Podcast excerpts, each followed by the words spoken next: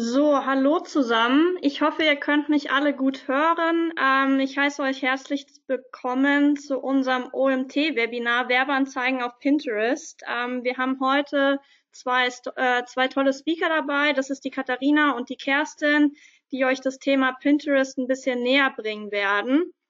Pinterest mit sieben Millionen Nutzer in, allein in Deutschland ein super spannender, spannender Markt. Ähm, der Anzeigenmarkt ist aber aktuell noch wenig umkämpft. Äh, und genau welche Chancen ihr mit Pinterest habt, ähm, wie ihr eure Ziele erreichen könnt, ähm, das werden euch die beiden jetzt gleich ein bisschen näher bringen.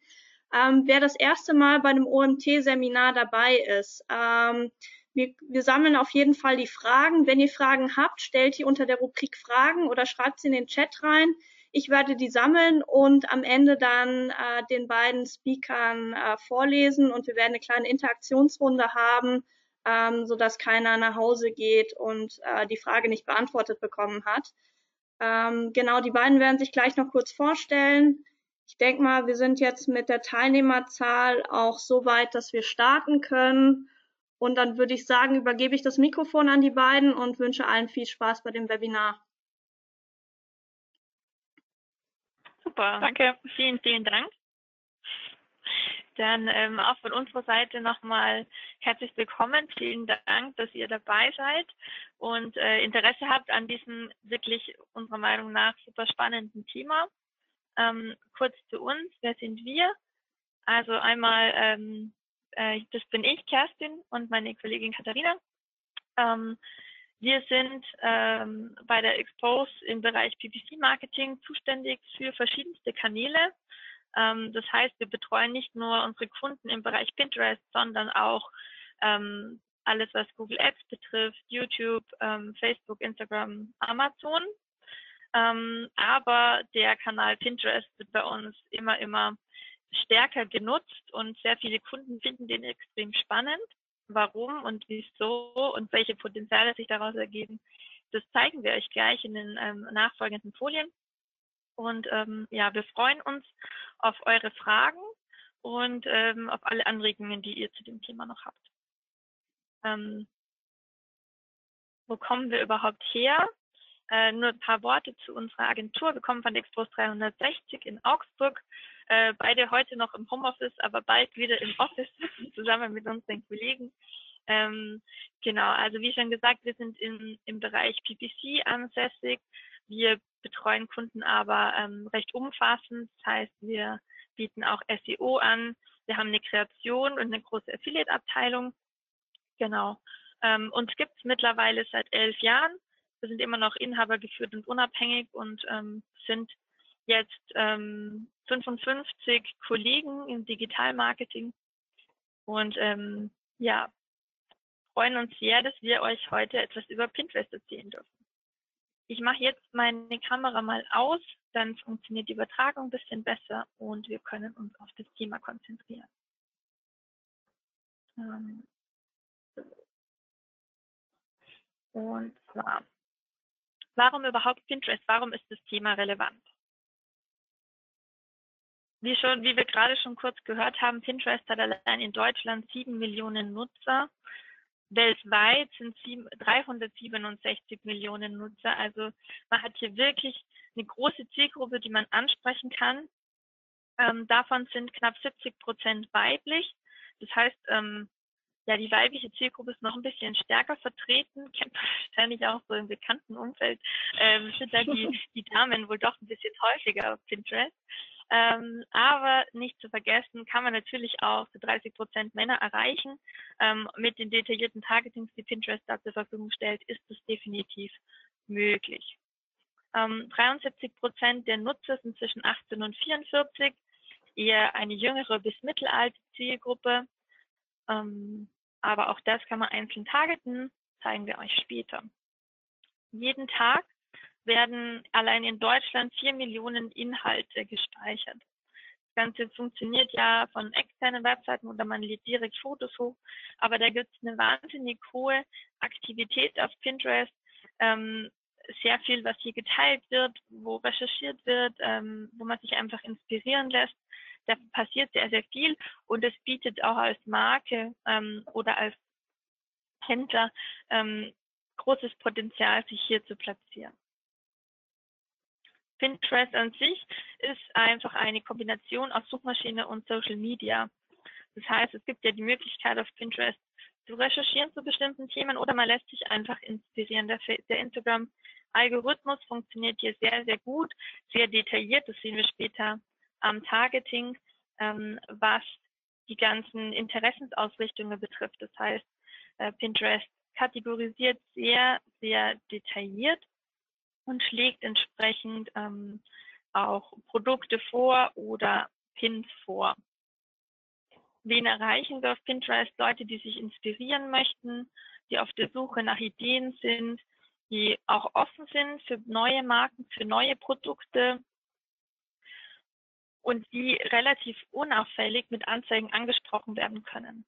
Ähm, die Platzierungen sehen wir auch später nochmal, aber generell nehmen User Anzeigen nicht sehr deutlich als Anzeigen wahr. Also sie sind sehr unauffällig, sie können, sie werden einfach mittendrin platziert und äh, der User nimmt es nicht besonders als Anzeige wahr. Wie man diese Anzeigen aber gekonnt platziert und auch diese Anzeigen ähm, so gestaltet, dass sie hervorstechen, dass sie den User erreichen und ansprechen, das zeigen wir euch. Großer Vorteil natürlich auch von den Anzeigen ist, dass man auf eine externe Seite direkt auch verlinken kann. Je nach Ziel möchte man vielleicht die Pinterest Audience stärken, also für seine eigenen Pinwände mehr User generieren oder wenn es dann in Richtung Traffic oder Conversions geht, natürlich auch direkt auf eine externe Seite verlinken. All das ist über die Anzeigen möglich. Bei jeder Kampagne ähm, stellt Pinterest an sich direkt schon mal die Frage, was ist denn dein Ziel?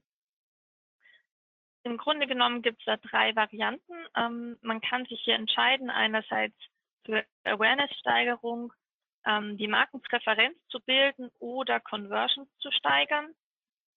Vor jeder Kampagne ähm, als Werbetreibender stellt man sich ohnehin diese Frage, was möchte ich damit erreichen? Wie setze ich meine Kampagne auf? Was soll am Ende damit passieren mit meinem eingesetzten Mediabudget? Und wenn ich sage, ich möchte die Awareness steigern, dann möchte ich, ähm, dass mein Produkt vorgestellt wird, dass die User mein Produkt neu entdecken, dass sie meine Marke erkennen, ähm, dass sie ähm, ja relativ ähm, präzise angesprochen werden und einfach meine Marke ins Gedächtnis kommt und von den Usern wahrgenommen wird.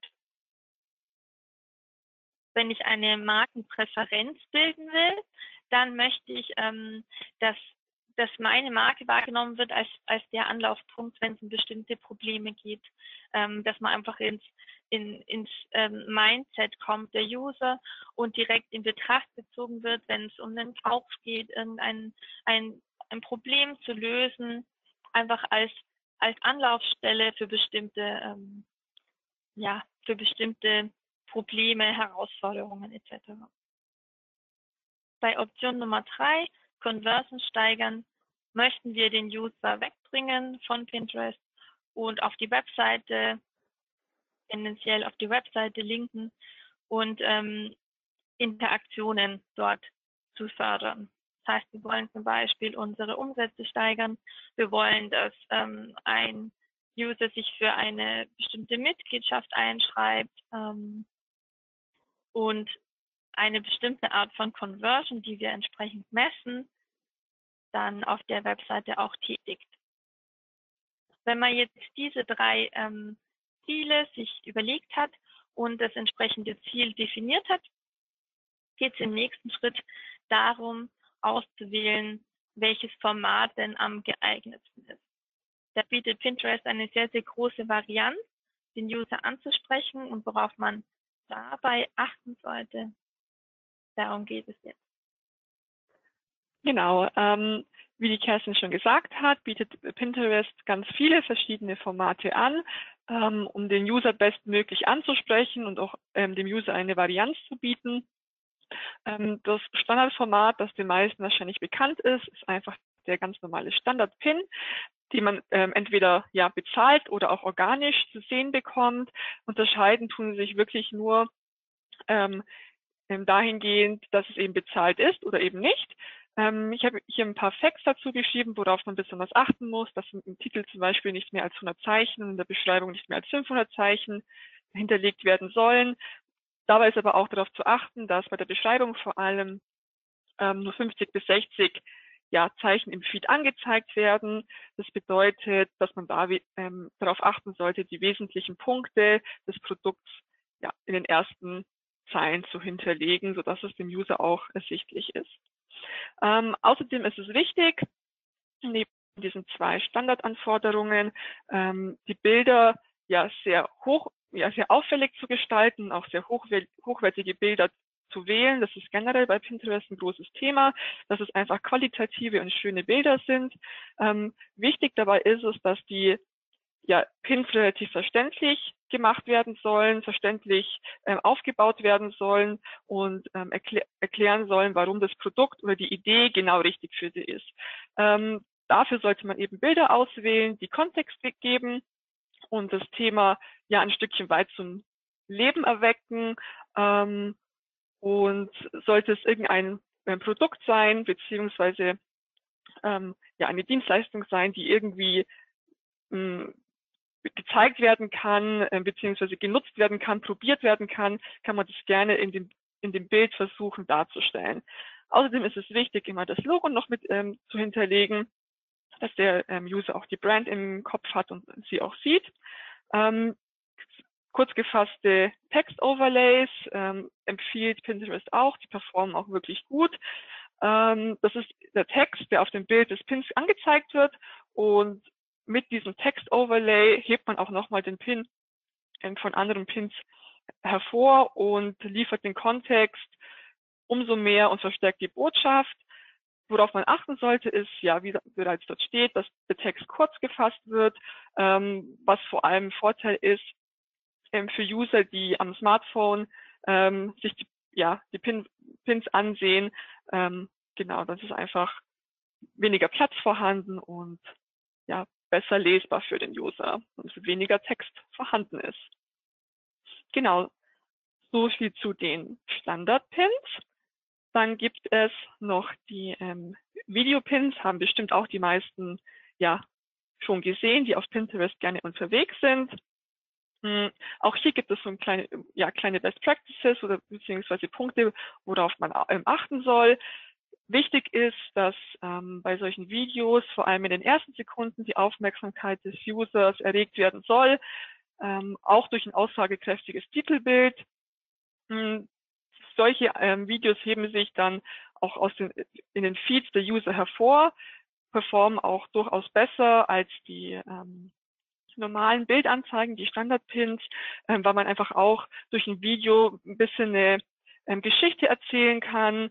Ähm, allerdings soll man schon darauf achten, dass es dann doch nicht zu lang ist. Also ähm, eine Empfehlung von 6 bis 15 Sekunden wird hier von Pinterest vorgegeben. Man kann natürlich auch längere Videos hinterlegen, aber diese ja, Zeitangabe ist ähm, auch ein Best Practice von Pinterest und erweist sich auch durchaus ja, erfolgsversprechend.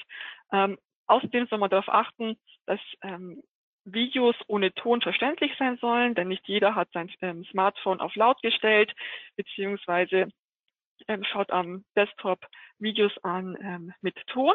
So ist es wichtig, dass die Videos ja ohne Ton verständlich sind. Ähm, außerdem ist es wichtig, dass die Titelbeschreibungen und Hashtags klar formuliert werden und der Text des Pins auch für die Pinterest-Suche optimiert ist.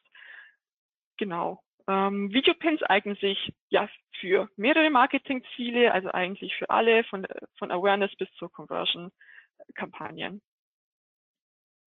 Genau. Dann gibt es noch verschiedene ähm, Formate der Videopins.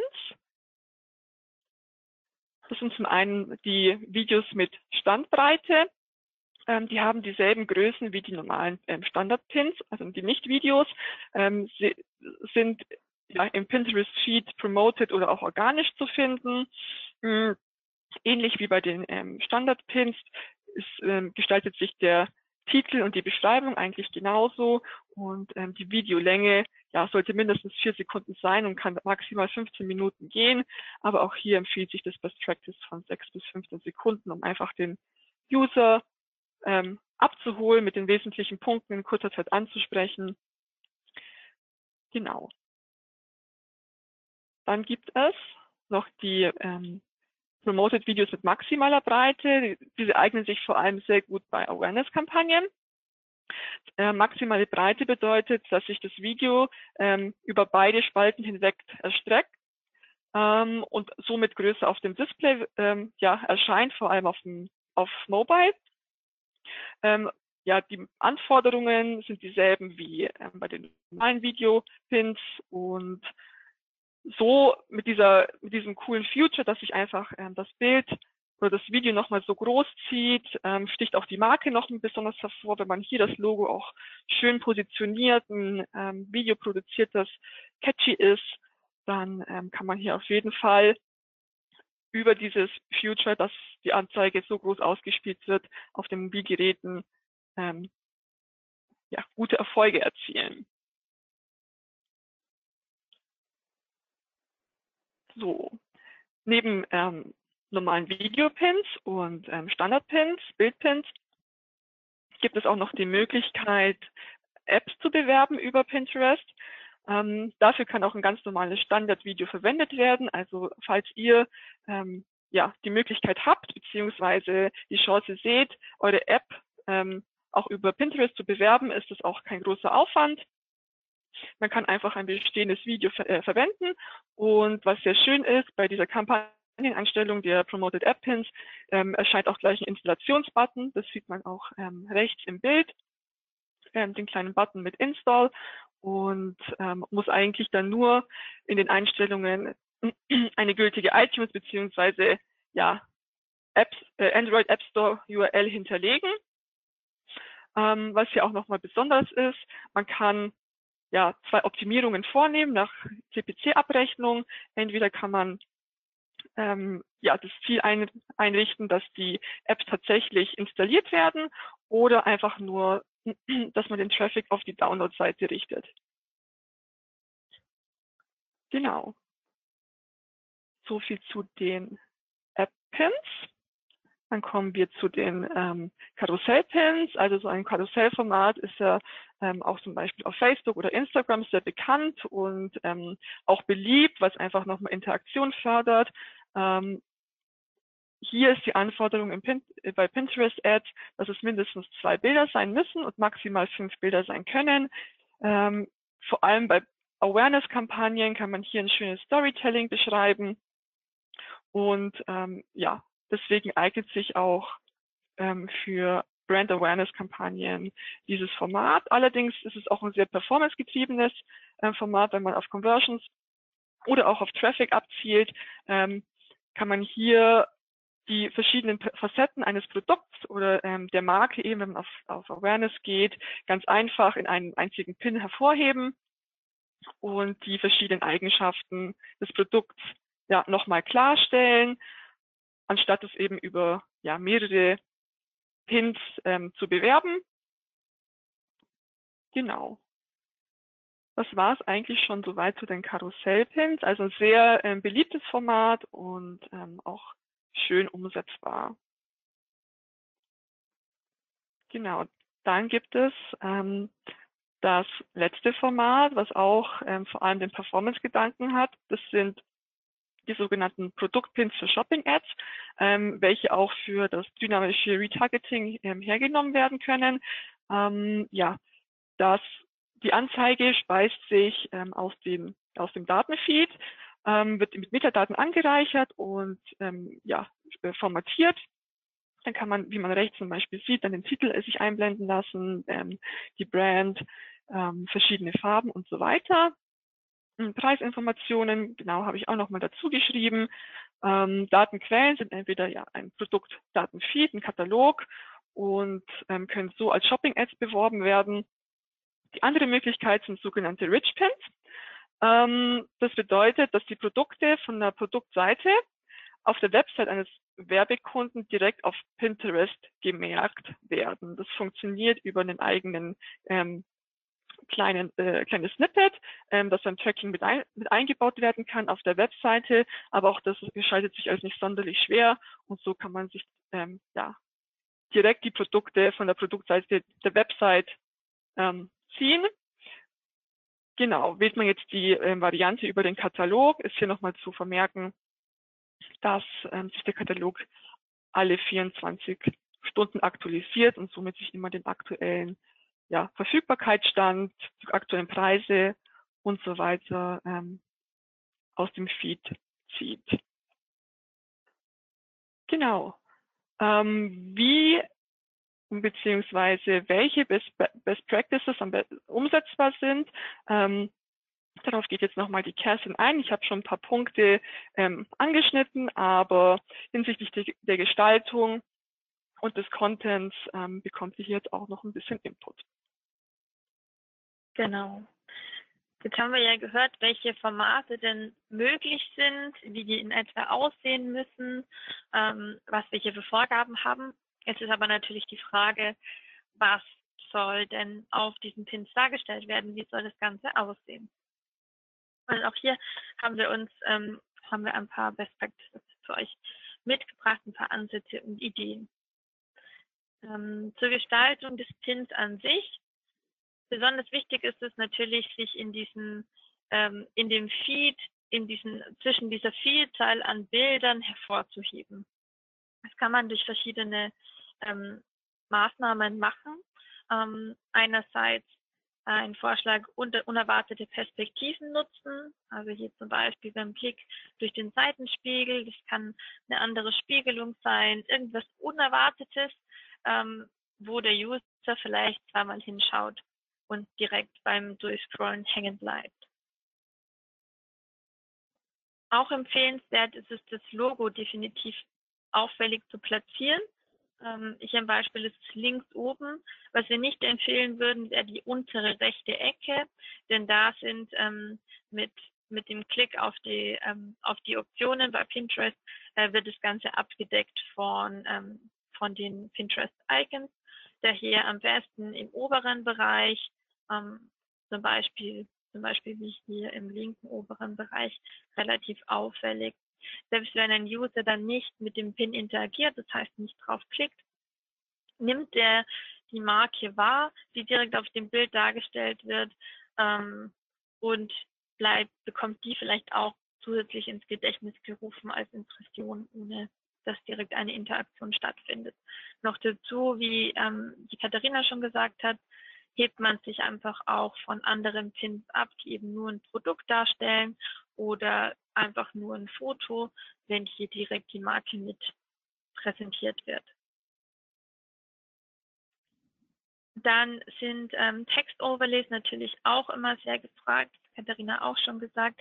Auch hier kann man wirklich kreativ werden, kann den Text ähm, ja Design-Elemente mit Design-Elementen versehen und das Ganze ein bisschen spannend machen für den User zum Hinschauen, wenn man einfach drüber scrollt, dass man hängen bleibt, dass man das Ganze durchlesen will und einfach ein paar Sekunden länger ähm, bei der Anzeige verweilt, bei dem Pin verweilt und sich den längere Zeit anschaut.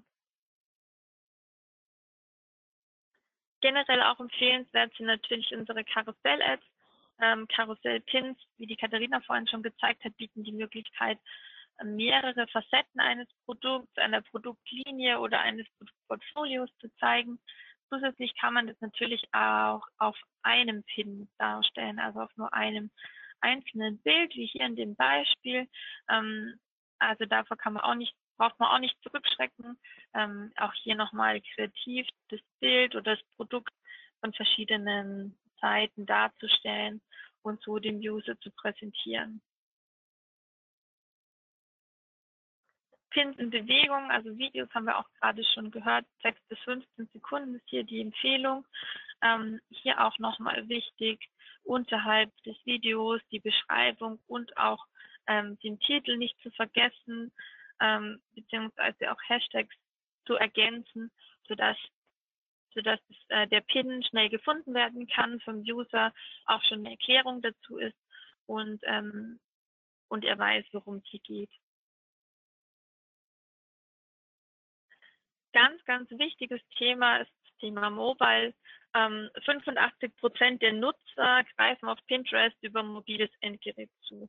Äh, Katharinas Beispiele waren alle schon auf Mobile und tatsächlich ist es so, dass man jeden Pin darauf auslegen sollte, dass er auf einem mobilen Endgerät aufgerufen wird.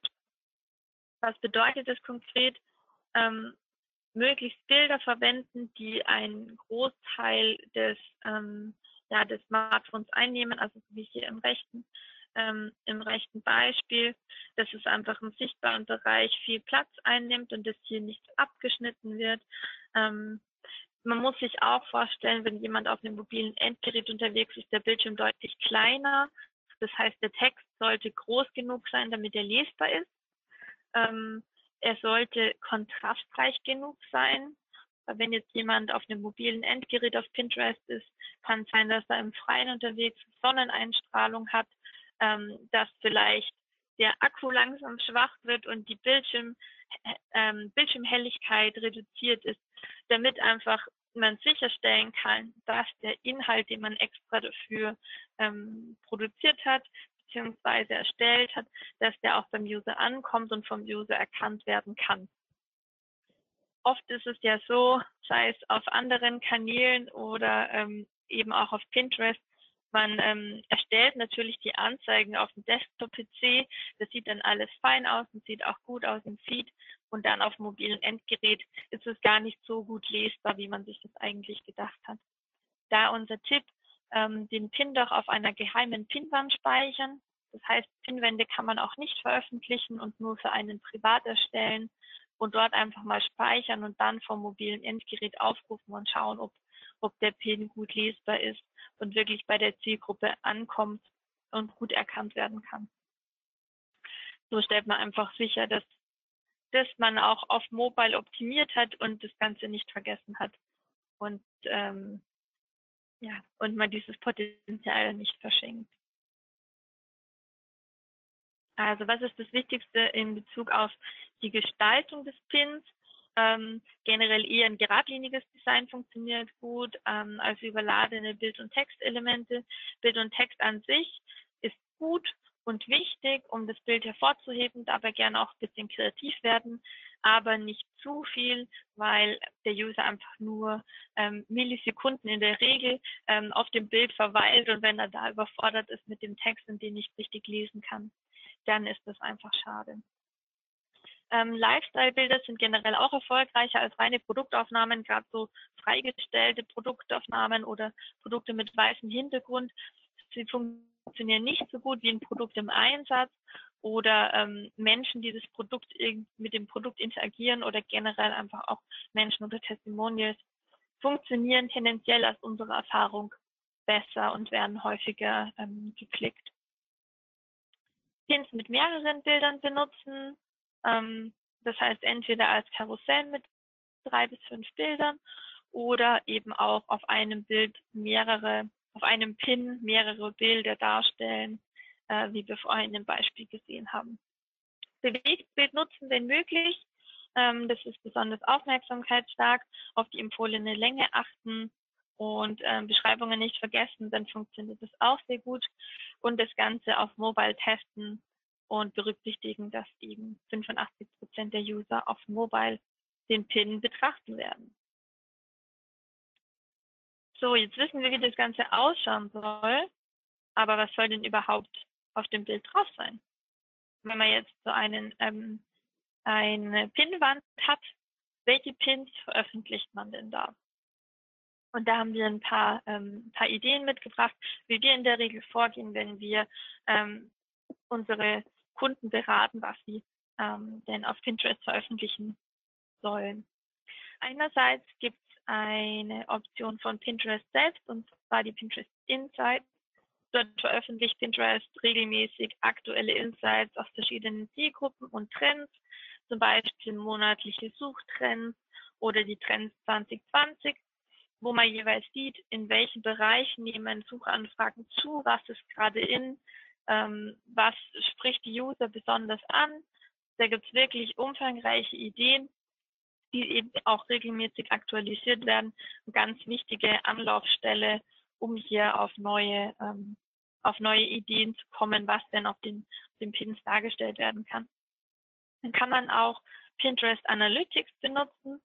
Ähm, auch dort gibt es Insights zur vorhandenen Zielgruppe. Ähm, da wird nochmal zusammengefasst, wofür sich die Zielgruppe interessiert. Also angenommen, man hat ein, ähm, ein veganes Kosmetikprodukt, dann ähm, bekommt man hier auch nochmal relativ detailliert zusammengefasst, wofür interessiert sich die Zielgruppe noch und kann sich dann überlegen, mit welchen Themen, mit welchen Themen kann man vielleicht auch ein bisschen übergreifender die Zielgruppe ansprechen, ähm, die eben auch ihren Interessen entspricht. Neben den Insights aus Pinterest kann man natürlich auch andere Kanäle nutzen. Das heißt zum Beispiel Zielgruppeninfos aus Google Ads oder aus Facebook. Auch da kann man sich ja ähm, anschauen, für welche Themen interessiert sich die Zielgruppe noch, äh, wie wird die Zielgruppe eingeordnet bei Google zum Beispiel, in welche äh, kaufbereiten Zielgruppencluster und so weiter und kann das Ganze auch nochmal übertragen auf ähm, Pinterest. Google Trends kann man ebenfalls heranziehen. Ähm, zum Beispiel habe ich hier den Begriff Einrichtung eingegeben und dann schlägt es mir hier auch ähnliche Suchanfragen vor. Ich kann äh, auswählen, ob ich hier zunehmend, das heißt aktuelle Trends oder overall im Zeitraum ähm, mir ähnliche Suchanfragen anschauen möchte. Nicht alles ist hier relevant, aber zum Beispiel Boho-Einrichtung oder Einrichtung Landhausstil wären jetzt zum Beispiel zwei Ansätze, wo ich sage, das wird gerade gesucht. Ähm, dazu könnte ich einen relevanten Pin machen oder ein Themencluster, wenn ich zum Beispiel in eine Einrichtung ähm, verkaufe, die ja einfach aktuell im Trend ist, wo die Suchanfragen zugenommen haben und wo ich da die Zielgruppe vielleicht damit erreichen kann. Und natürlich auch ganz hilfreich, Saisonalitäten zu nutzen. Ähm, für all unsere Marketingaktivitäten haben wir ja schon fast so einen kleinen ähm, Kalender mit verschiedenen Saisonalitäten, Festivitäten. Alles Mögliche kann man ja hier heranziehen, sei es ähm, Vatertag, Muttertag, Weihnachten, Black Friday, Cyber Monday, ähm, Valentinstag, Ostern und so weiter und so weiter. Also auch hier kann man sich anhand der Saisonalitäten ähm, durchs Jahr bewegen. Unsere ähm, Empfehlung wäre 30 bis 45 Tage davor beginnen, ähm, entsprechende Saisonalitäten zu bewerben. Bei Weihnachten könnte man jetzt wahrscheinlich schon ein bisschen früher beginnen, aber sonst in der Regel so in diesem Zeitraum. Und je näher dann entsprechendes Datum rückt, umso mehr Inhalte dazu kann man veröffentlichen. Generell ist es wichtig, ähm, regelmäßige Inhalte zu veröffentlichen, den User immer mal wieder anzusprechen mit neuen Themen und ihn einfach dabei bei Laune zu halten und ihm zu zeigen, dass man verschiedene Themen ähm, ihm vorstellen möchte und er immer wieder mit neuen Inhalten angesprochen wird.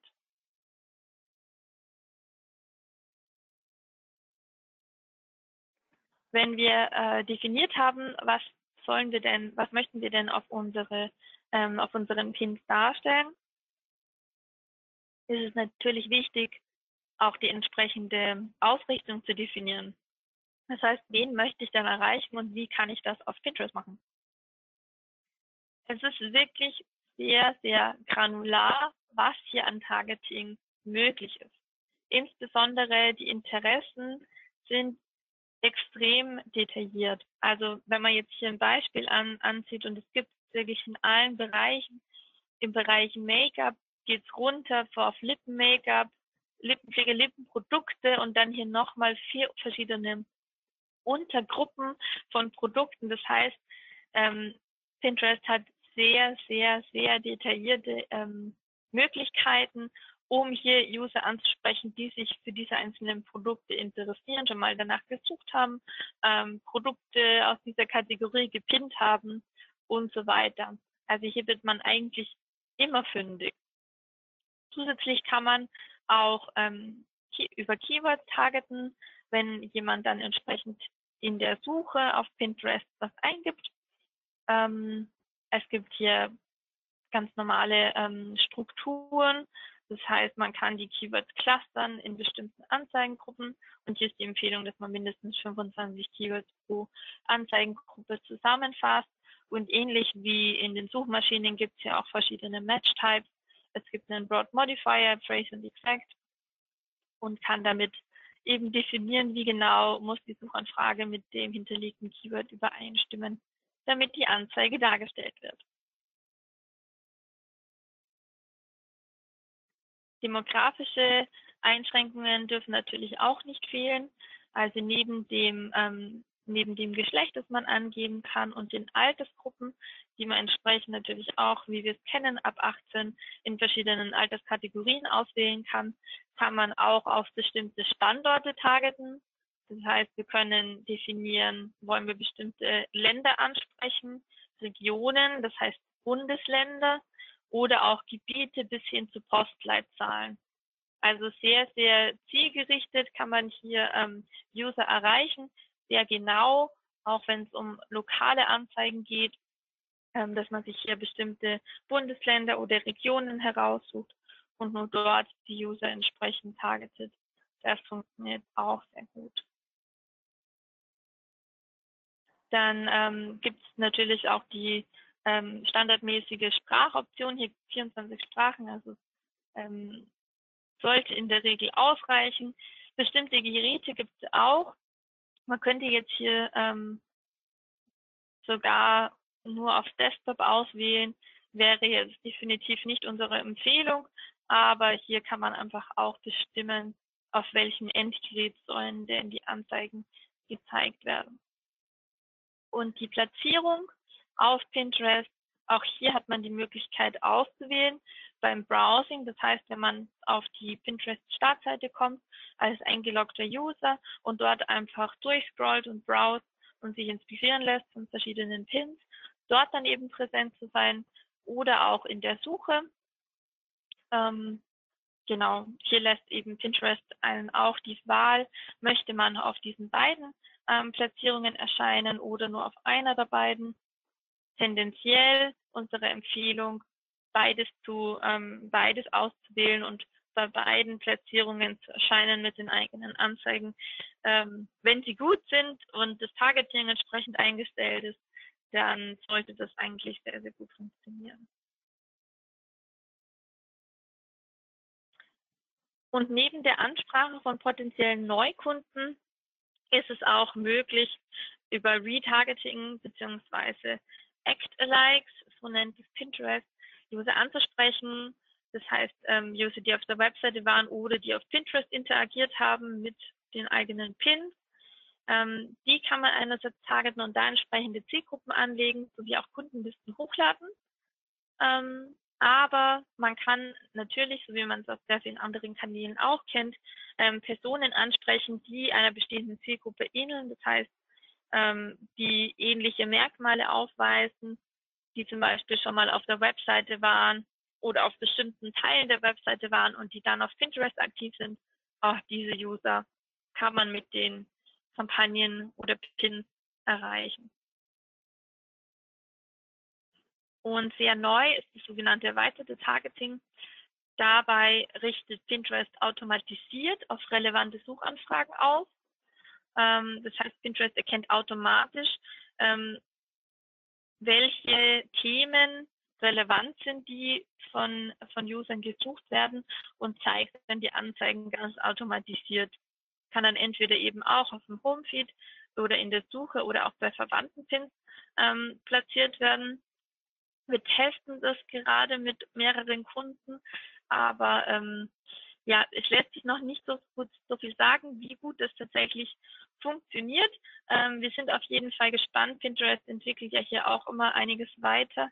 Äh, vermutlich ist es so wie mit allem Neuen. Es wird noch ein bisschen dauern, bis das wirklich zielgerichtet funktioniert, aber definitiv spannend, um auch hier nochmal neue Themen zu entdecken, auf die man sonst ähm, noch gar nicht gekommen ist. Genau, so viel zum Thema, wie soll der PIN ausschauen, was ähm, kann er beinhalten und wie möchten wir die Zielgruppe ansprechen. Jetzt haben wir noch das Thema Abrechnung. Wann bezahlen wir denn überhaupt und was ähm, und was passiert überhaupt mit unserem Geld? Wie können wir unsere Ziele messen? Genau. Ähm, hier gibt es auch, wie in den anderen Kanälen, in Google Ads oder in Facebook, verschiedene Abrechnungsmodelle. Hm, Pinterest unterscheidet hier, wie auch ja, ähm, gewöhnlich, ähm, nach Kampagnenzielen. Beispielsweise werden dann Brand Awareness Kampagnen nach, äh, nach Kosten per MIB, nach dem CPM abgerechnet ähm, und Performance-Kampagnen nach dem CPC. Die einzelnen Abrechnungsmodelle ähm, findet ihr auf der Folie. Was aber zum Beispiel sehr schön ist zu sehen, ist, dass obwohl jetzt Pinterest ein sehr neu, Pinterest Ads ein sehr neuer Kanal ist, ähm, man bereits die Einstellung des Ziel-CPAs hinterlegen kann ähm, und so den Lernmechanismus hm, auch nutzen kann von, von, von Pinterest, ähm, was jetzt auch bei sehr neuen Tools auch nicht immer gängig ist, aber das stellt Pinterest bereits zur Verfügung. Was natürlich ein weiteres Goodie ist, ähm, weil Pinterest ebenso neu ist, ist, dass einfach die CPC-Preise beziehungsweise generell die Preise noch noch sehr niedrig angesetzt sind. Also es ist recht billig, ähm, wodurch es sich auf jeden Fall lohnt, auf den Zug aufzuspringen. Ähm, ja, wie wahrscheinlich bekannt, umso länger ein Kanal ähm, existiert, umso mehr ähm, umso mehr User gibt es, umso mehr Werbetreibende ähm, wollen auf den Zug mit aufspringen, umso teurer wird das Ganze. Deswegen, ähm, ja, am besten schnell starten und ähm, mit günstigen Preisen gute Kampagnen fahren. Genau. Ähm, vor allem für die Conversion beziehungsweise äh, Performance-Kampagnen hm, möchte ich im nächsten Schritt aufs Tracking eingehen, damit wir auch sehen, ähm, genau, danke, was wir ähm, messen und worauf wir optimieren können. Ähm, die Einbindung des Trackings ist eigentlich ja relativ einfach. Sie funktioniert über den Google Tag Manager. Hm, es ist ein JavaScript-Code, der auch ja hart verbaut werden kann, aber ich würde euch einfach mal kurz die Möglichkeit über den Google Tag Manager aufzeigen. Ähm, dazu benötigt es immer einen sogenannten Base Code und einen Event Code.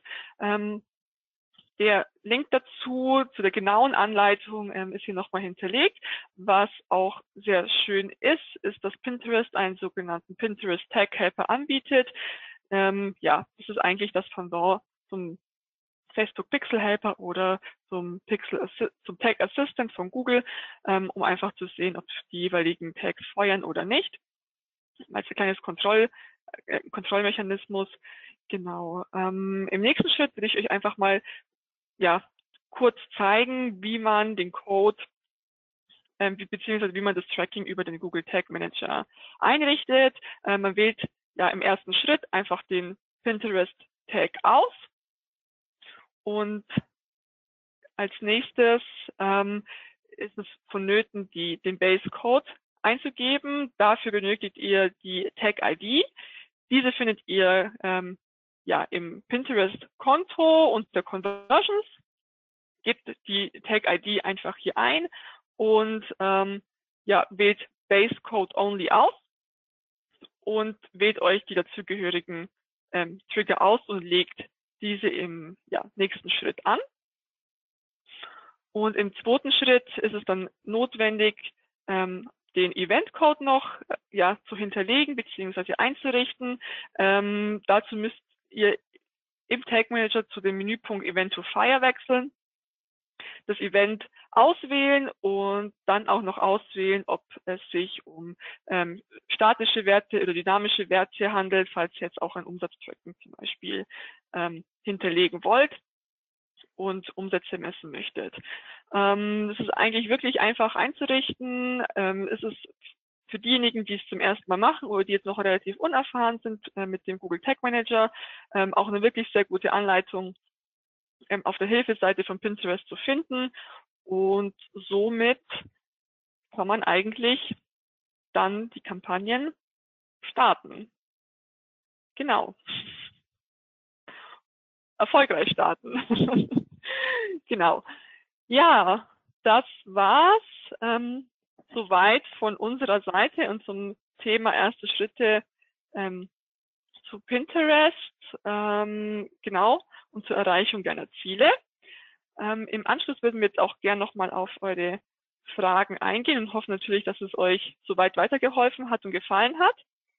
Ich danke euch auch. Das war ein super spannender Vortrag. Ich glaube, da hat jeder ordentlich was mitgenommen und kann jetzt voll durchstarten auf Pinterest. Ähm, ihr habt auch einige Fragen bekommen. Ähm, ich würde ja. einfach jetzt mal durchgehen, euch die stellen und dann könnt ihr die einfach beantworten.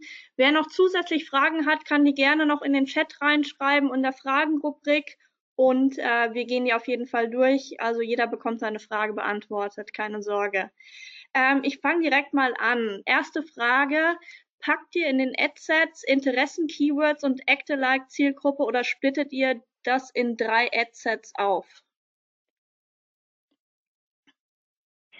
Für die bessere Auswertung splitten wir das in der Regel auf, weil das dann einfach übersichtlicher und besser handhabbar ist ähm, und einfach auch für das Reporting einfacher ist.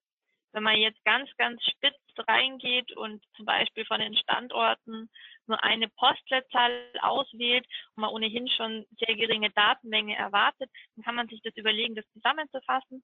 Aber in der Regel teilen wir sowas eher auf, weil das dann einfach übersichtlicher ist für uns und ähm, die Auswertung erleichtert. Super, vielen Dank. Jessica, wenn es deine Frage beantwortet hat, ähm, sehr gut. Falls du noch eine Rückfrage hast, kannst du die gerne noch stellen. Ähm, die nächste Frage ist, lohnt sich Pinterest auch für B2B? Also kommt auf den Einzelfall an, würde ich sagen. Generell ist ja, ist ja B2B immer, also jeder Kunde, der in einem Unternehmen, also unser Kunde jetzt, sage ich mal, ähm, der in einem Unternehmen antwortet und der Zielgruppe ist, ist ja auch eine Privatperson, nicht nur eine Geschäftsperson und ähm, bewegt sich damit zum Beispiel auf Pinterest. Man könnte das im Einzelnen testen. Es ist definitiv sehr, sehr viel schwieriger als, ähm, als im Bereich B2C oder E-Commerce. Ähm, man müsste sich das anschauen im Einzelfall. Also ich kann jetzt nicht allgemein sagen, ja, macht definitiv trotzdem immer Sinn. Ähm, es wird definitiv schwieriger, da die richtige Zielgruppe anzusprechen, ähm, kann aber trotzdem Sinn machen, wenn man jetzt ein spezifisches äh, Produkt hat, wo man weiß, die Zielgruppe interessiert sich auch privat für diese Themen oder für diese, für diese Rubriken, was auch immer es sein mag. Super. Ähm, dann haben wir noch eine Frage, und zwar, wie eure Einschätzung ist, ob sich Pinterest auch als Werbeplattform für Jobbörsen eignet. Mhm. Ähm, inter interessanterweise waren ähm, eine Kollegin und ich mal auf einen Vortrag, wo ähm, ja eine erzählt hat, dass sie einfach Jobs ähm, für die eigene Agentur über Pinterest beworben hat. Ähm, erstaunlicherweise haben die Anzeigen sehr gut performt. Wir persönlich haben es jetzt noch nicht getestet, ist aber jetzt bei uns auch ähm, in der Pipeline gewesen, das mal auszuprobieren. Aber ich würde sagen, da es auch so ein neuer Kanal ist, ähm, würde ich es auf jeden Fall nicht unversucht lassen, weil man ja doch sehr genaue Targeting-Möglichkeiten hat. Ähm, die Anzeigen dem passenden User auszuspielen und genau, würde es einfach mal ja, testen beziehungsweise versuchen. Super. Ähm, die nächste Frage kommt vom Niklas. Ähm, kann man in Pinterest für die Katalogverkäufe und auch für andere Kampagnen UTM-Parameter hinterlegen, sodass man in Google Analytics den Pinterest-Traffic nach Kampagnen oder Adsets auswerten kann? Bei Facebook kann man das kann man die Parameter ja auf Creative-Ebene hinterlegen. Klar, das kann man genauso. Bei den externen Links auf die Webseite kann man einfach die UTM-Parameter anhängen. Das spricht gar nichts dagegen, um hier dann in, in Analytics eben genau zu sehen, worüber kam dann der User. Das kann man auf jeden Fall machen. Super, steht der Kampagne nichts im Wege. Ähm, welches Tagesbudget genau. ist ausreichend für eine lokale Kampagne mit dem Ziel Conversion? Welches Tagesbudget? Das habe ich nur akustisch nicht verstanden. Welches Tagestestbudget ist ausreichend für eine lokale Kampagne mit dem Ziel Conversion?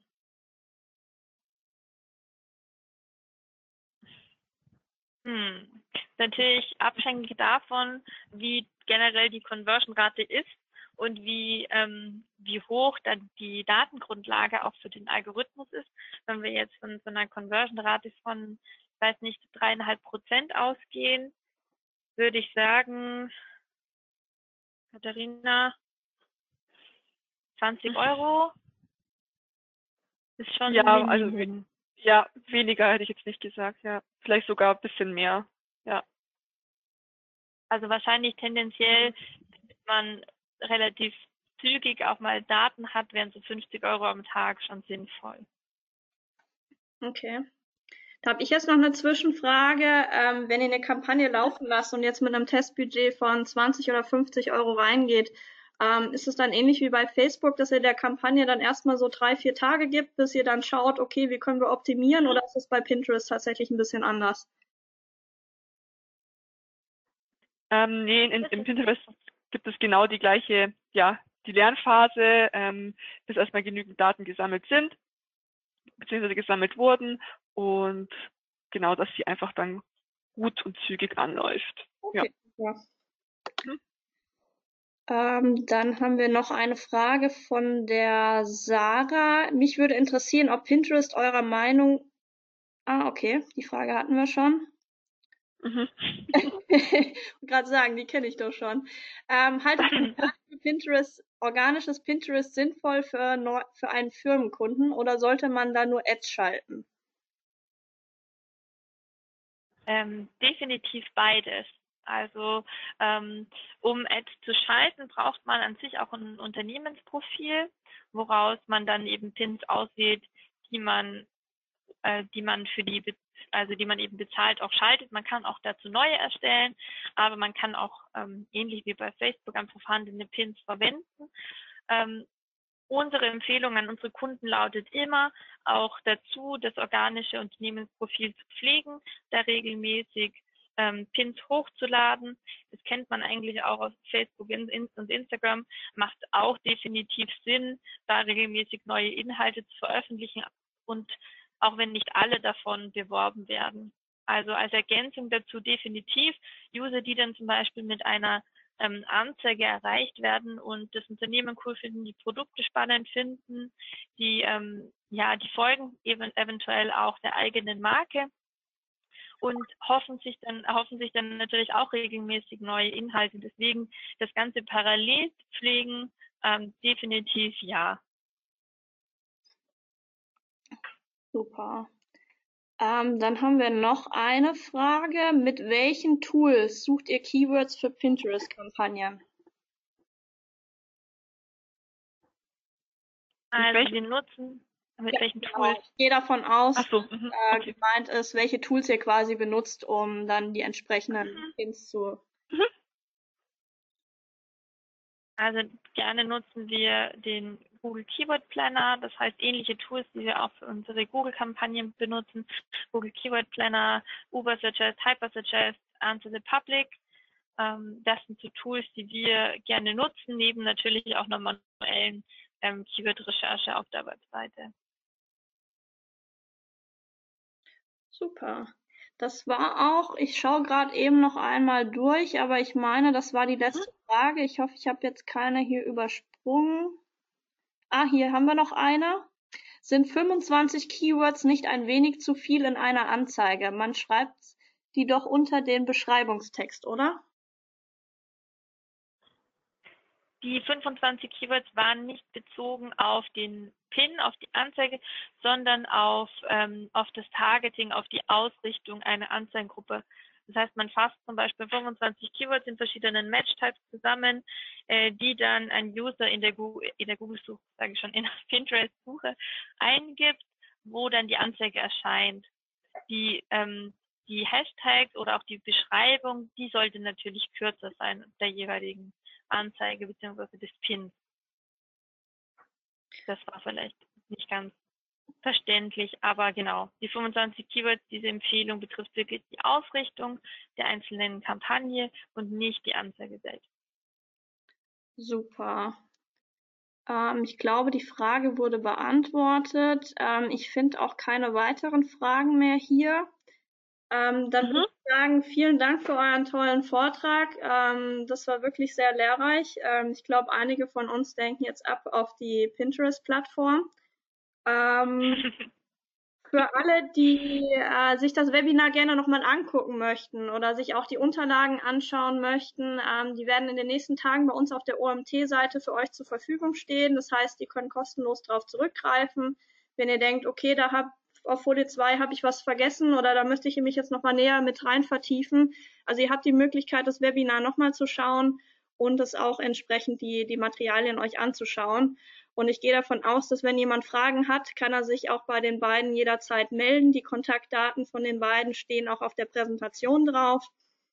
Und ansonsten bedanke ich mich von Seiten des OMT bei ähm, den beiden Speakern und natürlich bei allen, die jetzt fleißig zugehört haben und hoffentlich was mitgenommen haben. Ein kleiner Outlook. Ähm, wir haben am 9.7 ein Webinar zum Thema verkaufspsychologische Tipps, die Kunden online magisch anziehen. Wer daran Interesse hat, ähm, auf jeden Fall auch ein spannendes Thema. Und am 10.7. das darauffolgende Webinar geht um die Gefahr einer fehlerhaften Umsatzsteuer-Compliance. Ähm, also wie gesagt, äh, die weiteren Webinare findet ihr auch bei uns auf der OMT-Seite. Ähm, bei Fragen könnt ihr euch jederzeit melden. Und ansonsten vielen Dank und einen schönen Tag euch allen noch. Vielen Dank von uns auch. Danke euch.